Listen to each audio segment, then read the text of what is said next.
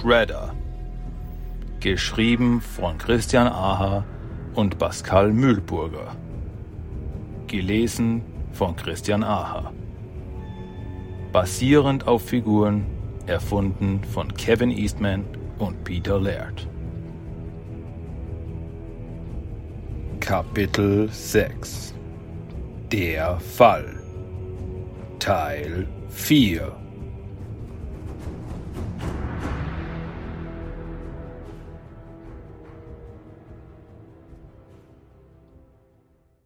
Yoshi hält Shens Kopf in seinen Händen und er streichelt ihr liebevoll durch das glatt gekämmte, rabenschwarze Haar. Ihre Augen sind geschlossen, ihre Mundwinkel fast unmerklich nach oben gezogen, so dass man meinen könnte, sie sei in einen seligen Schlaf gesunken. Doch Tang Shen schläft nicht. Yoshi ist sich dessen bewusst. Mit seiner linken Hand gleitet er sanft an ihrem Körper entlang, kein Geräusch entfährt ihrer Kehle.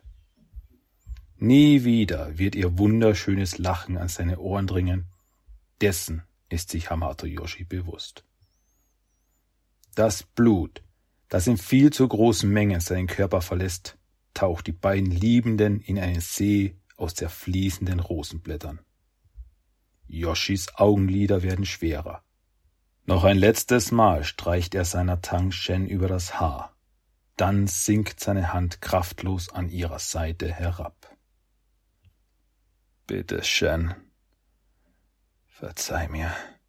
Ich wollte das alles nicht. Yoshi reckt den Kopf nach oben und betet im Stillen zu allen Göttern und astralen Wesen dieser Welt. Lass sie nicht für meine Fehler ins Nichts stürzen. Hamato Yoshi erhält keine Antwort. Doch glaubt er in seinen letzten Sekunden, mit aller Kraft an seinen Wunsch. Dann wird die Müdigkeit unerträglich und der Kopf des Ninja-Meisters sinkt auf das Haupt seiner geliebten Frau.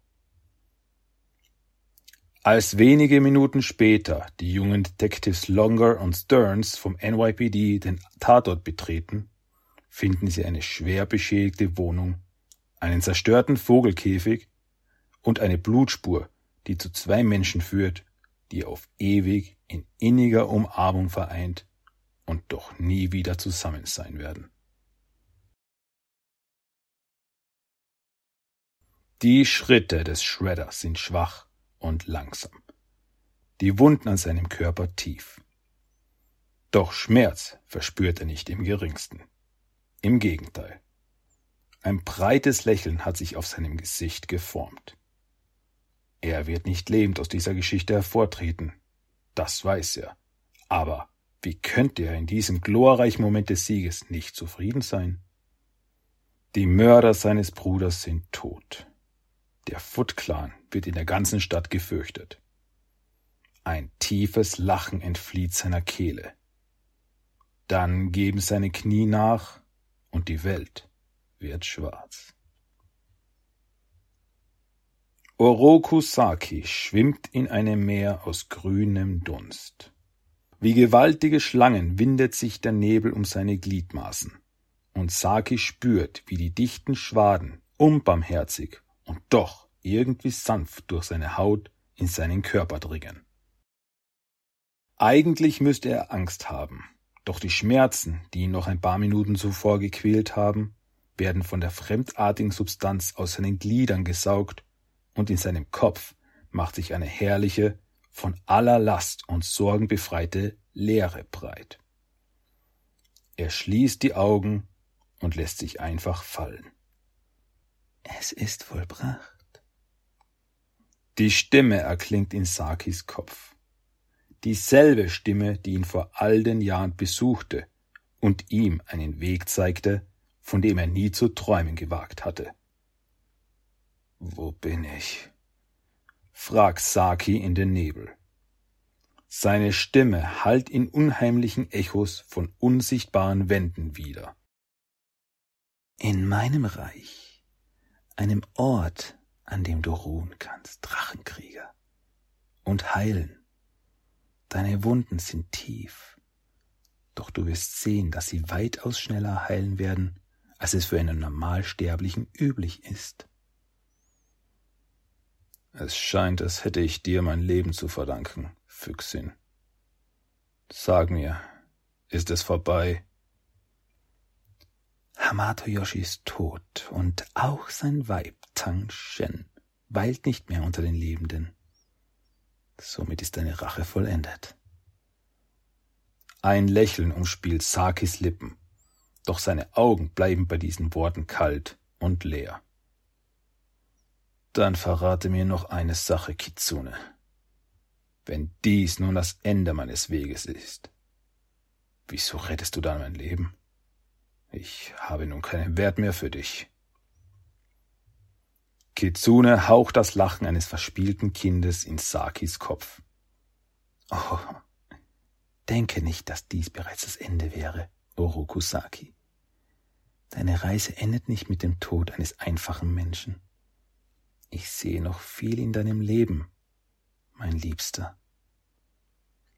Eine sanfte Berührung streicht über Sakis Wangen, doch als er die Augen öffnet, erblickt er nichts außer die smaragdgrünen Wolken, die ihn noch immer in ihren geisterhaften Fängen halten. Und nun schlafe, genieße den Schlaf des gerechten Richters, denn sobald du erwachst, gibt es viel für dich zu tun. Sakis Bewusstsein schwindet dahin, und er sinkt in einen traumlosen Schlaf. Die Füchsin weicht nicht von seiner Seite, während sein Körper und seine Wunden heilen, und erneut ertappt sie sich dabei, menschlichen Emotionen Platz in ihrem kalten Herzen zu machen. Regentropfen schlagen wie Steine auf den kleinen Kopf der Ratte ein, die langsam über die nassen Straßen New Yorks humpelt. Blut sickert aus den klaffenden Überresten ihres rechten Ohres, und das kleine Tier wischt mit seinen zierlichen Pfoten über die Stelle, die sein Herr immer so gerne gekrault hatte.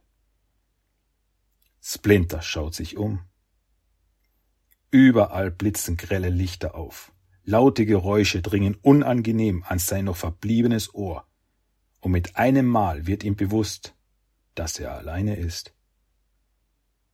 Natürlich war es schon immer so gewesen, doch die Zeit in der Obhut seines Herrn hatte dieses unangenehme Gefühl verdrängt.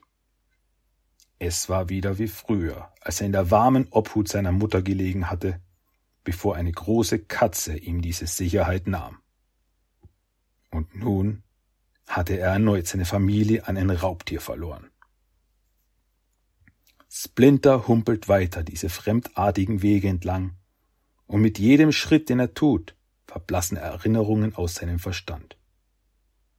Emotionen, die ein einfaches Tier eigentlich nicht haben sollte, verrinnen wie zu viel Sand in zu kleinen Händen. Dann bleibt nur noch ein Gefühl übrig, das so viel stärker, so viel drängender ist als alles andere.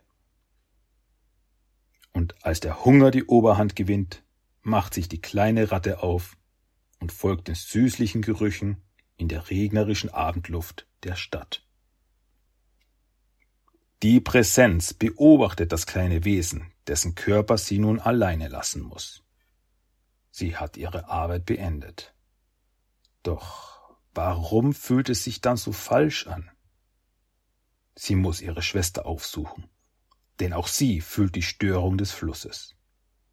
Und diese Störung muss beseitigt werden. Doch wozu? Und vor allem, für wen? Zu viele Fragen, auf die es zu wenig Antworten gibt. Die Präsenz erhebt sich und macht sich auf den Weg.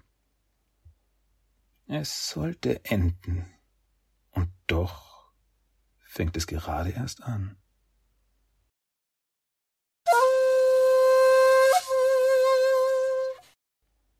Der Kuro Kabuto thront wie ein wachsames Tier auf Shredders Schoß. Besäße der glänzend polierte Helm Augen, so würden diese die in jenem Moment vor ihrem Herrscher knienden Untertanen förmlich durchbohren. Dr. Chaplin, dessen Haare heute mal wieder nicht angemessen liegen möchten, wird das Gefühl nicht los, von einem wilden Tier angestarrt zu werden, das ihn am liebsten anspringen und zerfetzen würde. Doch das Erbstück der Familie Oroku liegt einfach nur da und verweilt weiterhin still und leblos. Han hingegen wagt es nicht einmal seinen Blick zu heben. Der große Hühne ist in seiner ehrfürchtigen Haltung zur Säule erstarrt. Und Kitsune? Nun, ihre Mimik vermag kein Mensch dieser Welt deuten zu können. Chaplin meint fast so etwas wie Fangzähne erblicken zu können, wenn sie lächelt. Er mag es ganz und gar nicht, wenn sie lächelt. Dann erhebt sich der Drachenkrieger von seinem prachtvollen Thron setzt den Kuro Kabuto auf sein Haupt und lässt seine tiefe, dröhnende Stimme von den großen Wänden widerhallen. Erhebt euch! Die drei niederen Gefolgsleute befolgen den Befehl ihres Meisters. Kitsune, Dr. Chaplin, Han, ich habe euch zu mir gerufen, da ihr die drei Säulen meines Foot Clan repräsentiert. Stärke, Shredders dunkle Augen fixieren Han. Wissen. Dr. Chaplin spürt einen kalten Schauer seinen Rücken hinunterkriechen, als der Blick seines Gebieters ihn taxiert. Tradition. Nun gehört Kitsune allein Shredders Aufmerksamkeit, und wieder kann Chaplin für einen kurzen Moment die glänzenden Fänge bewundern. Diese drei Säulen müssen wir weiterhin stärken. Aufgrund neuester Ereignisse konnte ich nun endlich mit meiner Vergangenheit abschließen, so dass mein Blick nun vollends auf die Zukunft gerichtet ist. Die Zukunft meines Foot Clan. Han! Werden wir neue Fäuste für den Clan rekrutieren? Der große Mann erhebt sich, doch den Blick zu heben wagt er nicht. Ja, Meister, ich hab alle Gangs, die uns unterstehen, angewiesen, nach neuen starken Leuten zu suchen. Doch immer gibt es Narren, die sich uns entgegenstellen und glauben, sie können es mit euch aufnehmen. Doch ich werde jedem Einzelnen zeigen, dass sie sich nur unterwerfen oder untergehen werden. Diese Faust wird für euch zerstören, Meister.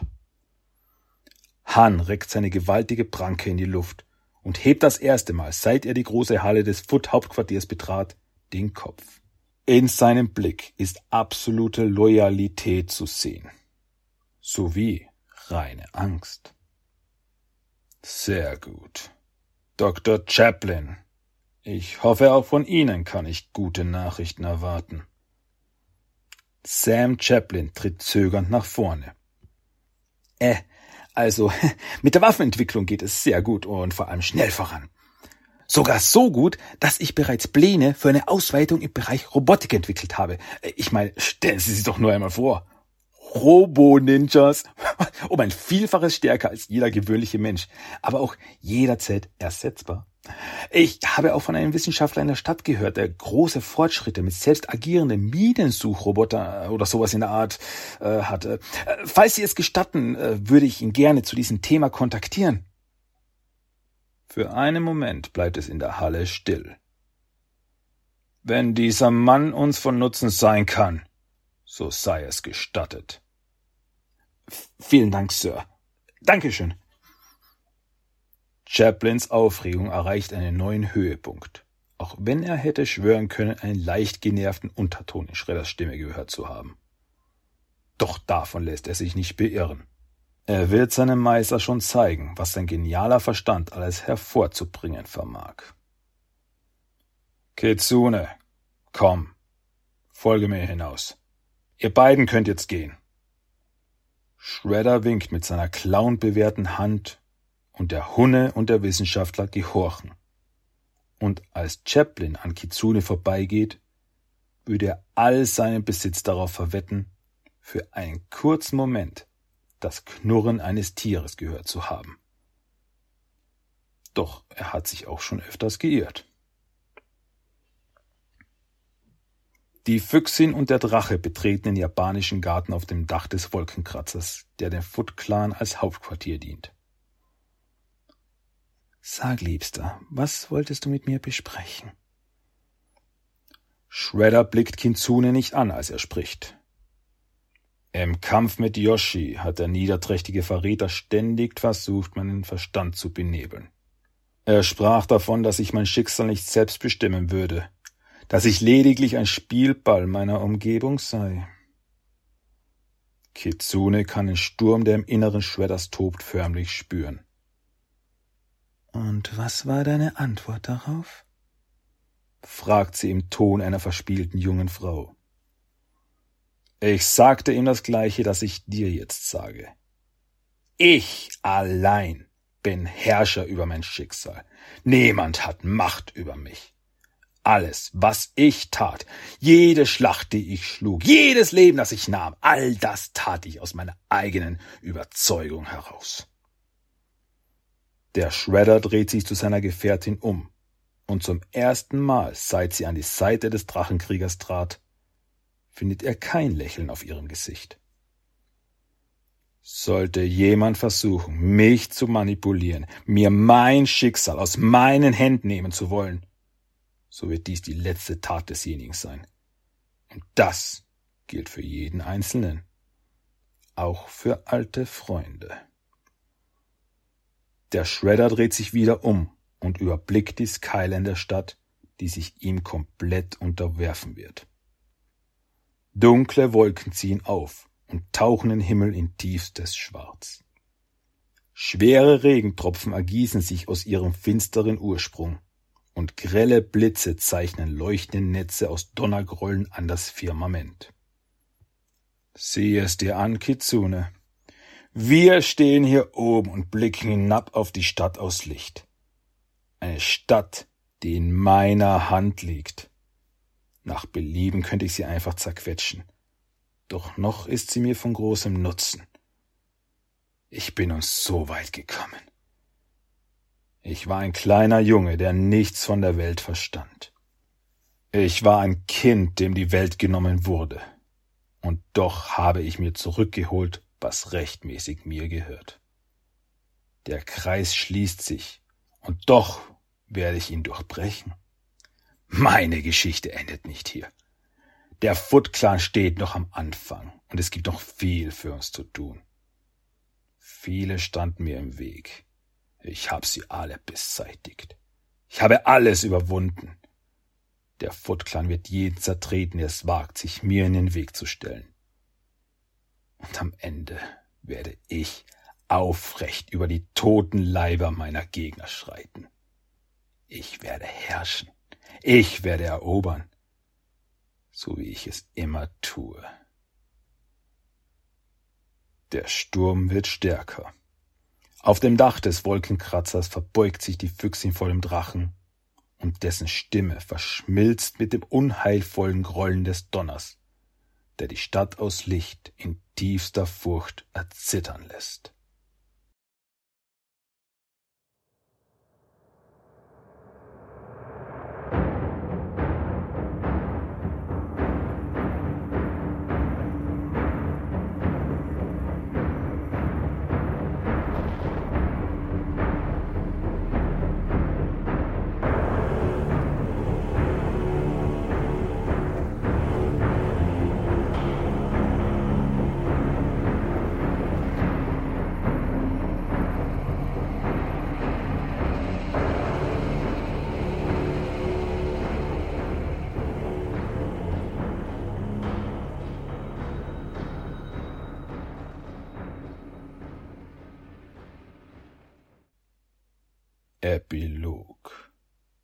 Ein Ende, ein Anfang. Die Füchsin hat die Augen geschlossen. In der schummrigen Dunkelheit hinter ihren Augenlidern vernimmt sie eine seltsame Präsenz. Eine Aura, die sie schon so lange nicht mehr vernommen hat und die doch nie von ihrer Seite gewichen ist. Weder in den alten noch in den neuen Tagen. Sie kann jedoch nicht behaupten, besonders glücklich über dieses Gefühl zu sein. Nicht, dass sie überhaupt jemals zu so einer banalen und sterblichen Emotion fähig wäre.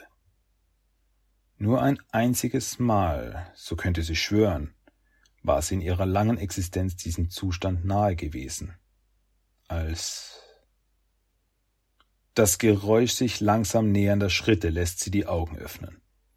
Blitzende Fangzähne scheinen durch ein falsches Lächeln. Hallo, Akka, sagt Kitsune, ohne sich zu ihrem nächtlichen Gast umzudrehen.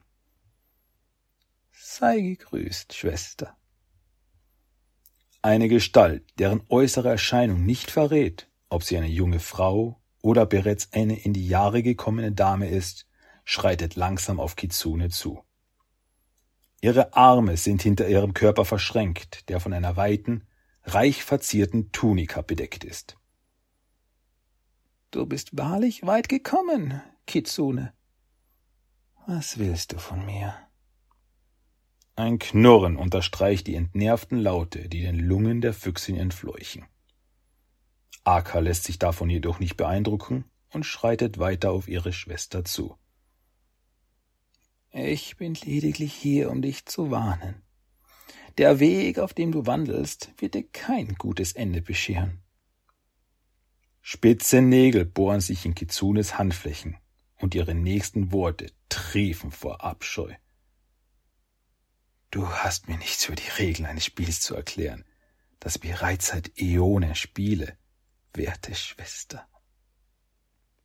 Und doch scheinst du sie vergessen zu haben. Wie darf ich denn diese Anschuldigung verstehen?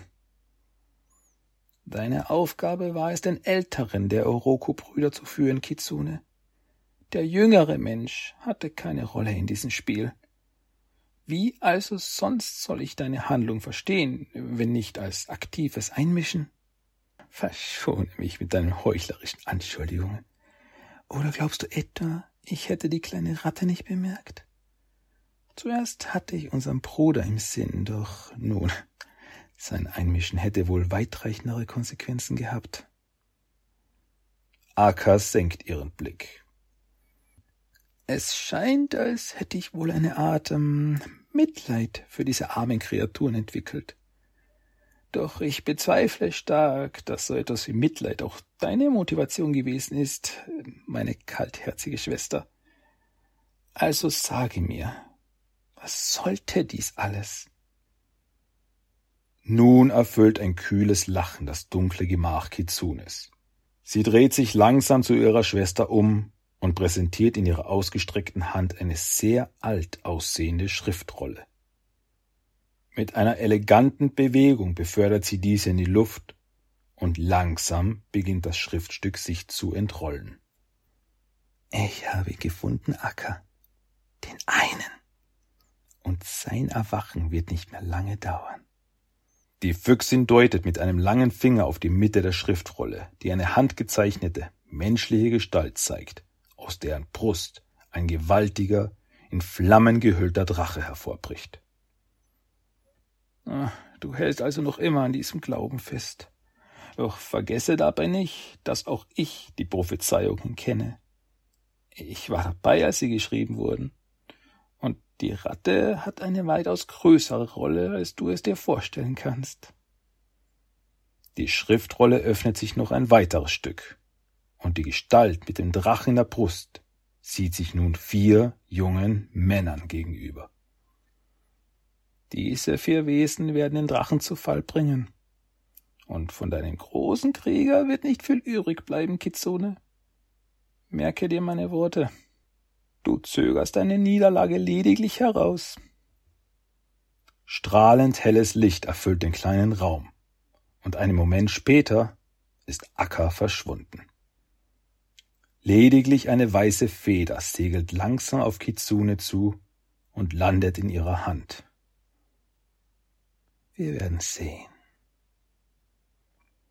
Kitsunes Hand ballt sich zur Faust, als grüner Dunst sie umhüllt, und dann ist auch von ihr nichts mehr zu sehen. Nur eine zerdrückte weiße Feder schwebt langsam zu Boden und verweilt dort, bis auch der letzte schwache Schein von Ackers Licht wieder von der Dunkelheit verschluckt wird.